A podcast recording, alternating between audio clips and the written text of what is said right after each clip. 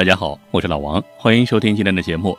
除了这个节目之外，你也可以在微信里搜索“老王讲传奇”，每天都会给您讲述各种野史秘闻、悬疑大案、各种传奇故事。最近啊，老王正在播讲的是中国特大重案系列，每集三十分钟超长版。欢迎来到“老王讲传奇”微信公号来找我。好，接下来开始今天的故事。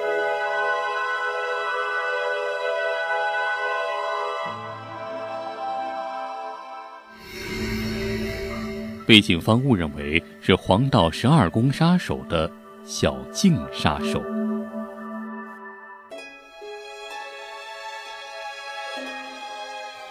今天说的是一个美国连环杀手大卫·卡彭特的故事。大卫·卡彭特有着极其强烈的性冲动和暴力倾向，从1960年开始，他就不停的犯罪，因此蹲了不少年的监狱。他犯罪的高峰是从1979年中旬开始，之后将近两年的时间里，他杀害了很多人，而且他还经常用充满仪式感的跪姿抱头，就是让被害人跪下，然后对着被害人的脑袋就是一枪，用这种方式来处死受害人。他冷血无情的杀人手。他冷血无情的杀人手法，甚至一度让警方怀疑他是不是就是那个臭名昭著的黄道十二宫杀手。这个大卫·卡彭特呀，一九三零年五月六号出生于美国旧金山。和很多连环杀人犯一样，他有一个有暴力倾向的酒鬼父亲，和一个整天抱怨的严厉的母亲。用现在常说的一个词儿“原生家庭”，他就是在这样的一种原生家庭里长大的。再加上他自己又有尿床的毛病，因此啊，小时候挨了不少打。更不幸的是，他还有严重的口吃，这周围的小伙伴们都经常笑话他，学他说话，结结巴巴啊啊啊，说说说说说不出来。可想而知，他童年的生活过得有多么压抑。这么糟糕的童年，当然没办法让这个大卫心理健全，所以啊，他在很小的时候就喜欢虐待小动物，被他虐待杀死的流浪猫、流浪狗不下上百条，搞得他们家地下室到处都是一股难闻的臭味光是闻一下就让人觉得后背发凉。再往后来啊，步入青春期的大卫，性欲膨胀的非常厉害。不管什么样的女人，在他看来都是那么的漂亮迷人。这学校里的女学生，甚至女老师，都经常被他骚扰。如果呃走到偏僻一点的地方，人少一点的话，甚至可能还会被他给侵犯。在他十七岁的时候，大卫终于犯了事儿。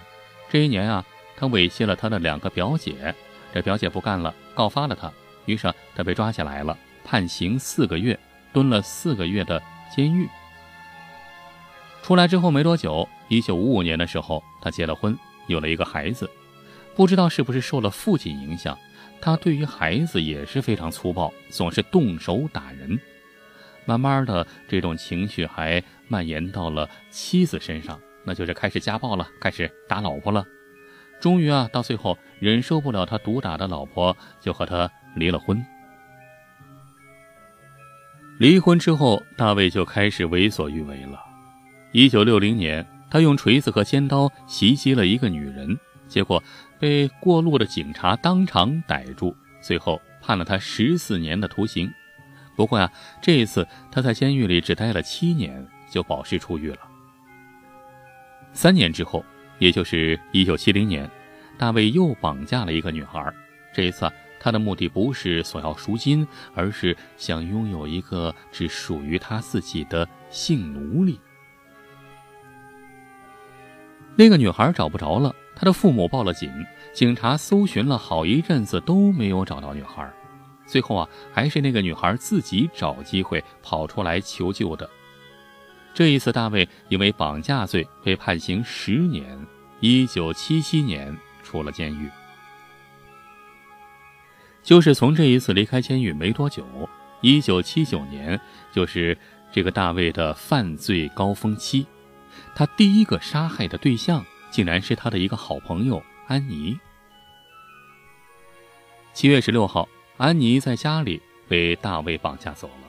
之后，他被大卫囚禁了好几天，而且每一天他都要被大卫强奸上好几遍，直到昏迷过去，大卫才肯罢休。最后，大卫刺死了安妮，尸体被扔到当地的一个公园里。过了没多久，八月中旬，一个叫艾达的女子同样在这个公园里散步的时候，被大卫绑架了。在经历了长达一个星期的囚禁之后，被杀害了。这次大卫杀人的方式充满了仪式感，他蒙住了艾达的双眼，反绑了他的双手，让他跪在地上，然后对着艾达的后脑勺开了一枪。接下来，在一九八零年的三月，同样在这个公园里，人们发现了一个二十三岁的年轻女性的尸体。后来知道。这个女人叫巴贝拉，当时她尸体的胸口有两个非常明显的刀口，看起来非常瘆人。一直到后来啊，大卫被捕之后，才向警方透露说是自己用一把二十厘米的尖刀杀害了巴贝拉。一九八零年十月，二十六岁的奥尔德在夜跑的时候失踪了，一个星期之后，这个女人的尸体才被人发现。根据尸体上的伤口，警方推测杀害安妮和杀害奥尔德的是同一个人，于是啊，就给这个凶手起了一个外号，叫“小径杀手”，意思就是“小道杀手”的意思。警方甚至还一度怀疑啊，这个所谓的小径杀手就是之前的黄道十二宫杀手。不过，对比了犯罪现场之后，警方放弃了这个想法。警方一开始锁定的凶手犯罪嫌疑人并不是他，是一个曾经和母亲生活在一起的、住在当地的公园边上山脚下的一个人。因为那个人啊有犯罪前科，在杀害了他的两个兄弟之后，躲进了大山里，有很大的作案嫌疑。警方啊就全力以赴的去抓那个人，好不容易还真的把那个人给找着了。但是很快就发现，那个人根本就没有作案的可能。而且啊，警方在抓人的同时，这个小径杀手大卫还继续他的杀人之路。一九八零年十一月二十七号，二十五岁的苏珊在另一个公园里散步的时候失踪了。两天之后，人们在公园的一个偏僻小道上发现了。他被子弹射穿脑袋的尸体，而且更不幸的是，在他的尸体旁边，警方又发现了一具尸体。经过鉴定，死者是一个月前也是在那个公园失踪的叫戴安娜的女士。他的死法和苏珊一样，都是被人用枪射穿了脑袋。然而，噩梦还没有结束。就在当天晚上的傍晚时分，警方又在公园的角落里，又发现了两具尸体。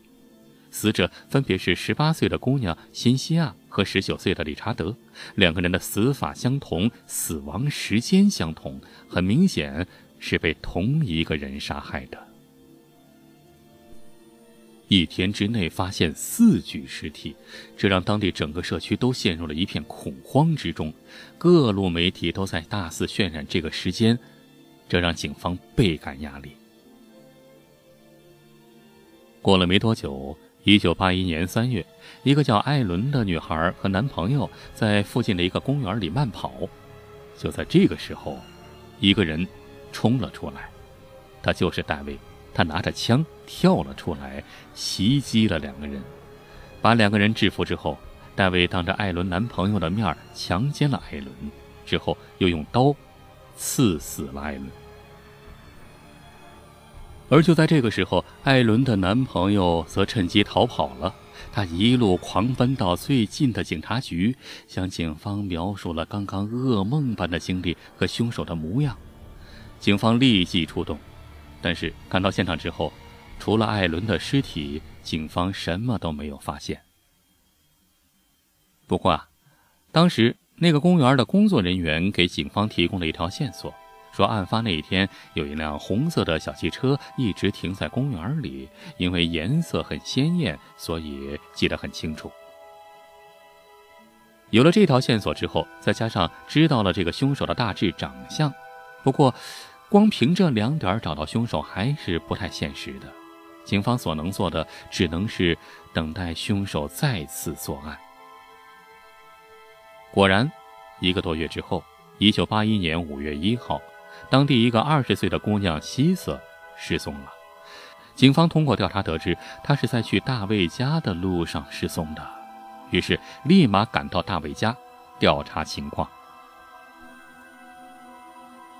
大卫一打开门，警察就吃了一惊，因为他和艾伦男朋友所描述的凶手长相几乎是一模一样。而且走进他家的后院，警方又发现了一辆红色小汽车，这辆车和公园的工作人员看到的那辆也很相似。由此。警方怀疑大卫就是那个小径杀手，于是安排了一队人专门监控他，直到在一个公园里发现了失踪的希瑟的尸体，警方正式逮捕了大卫。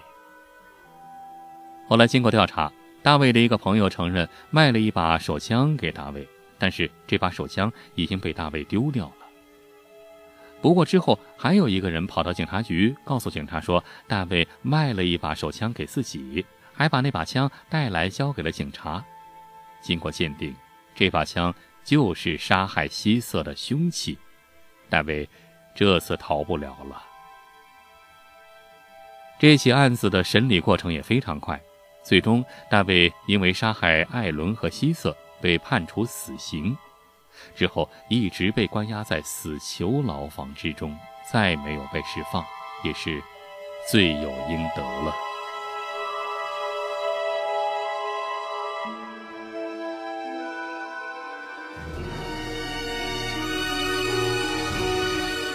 好了，今天的故事就说到这儿了。除了这个节目之外啊，如果您还想听到别的好玩的、有趣的语音故事，也欢迎您在微信里搜索老王的微信号，叫老王讲传奇，每天都会在微信里给你讲述各种各样的野史秘闻、悬疑大案、各种传奇故事。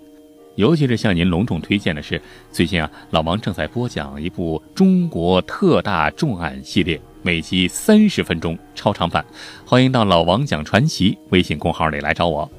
好，今天咱们就说到这儿，感谢您的收听，下期咱们再接着聊，下期再会。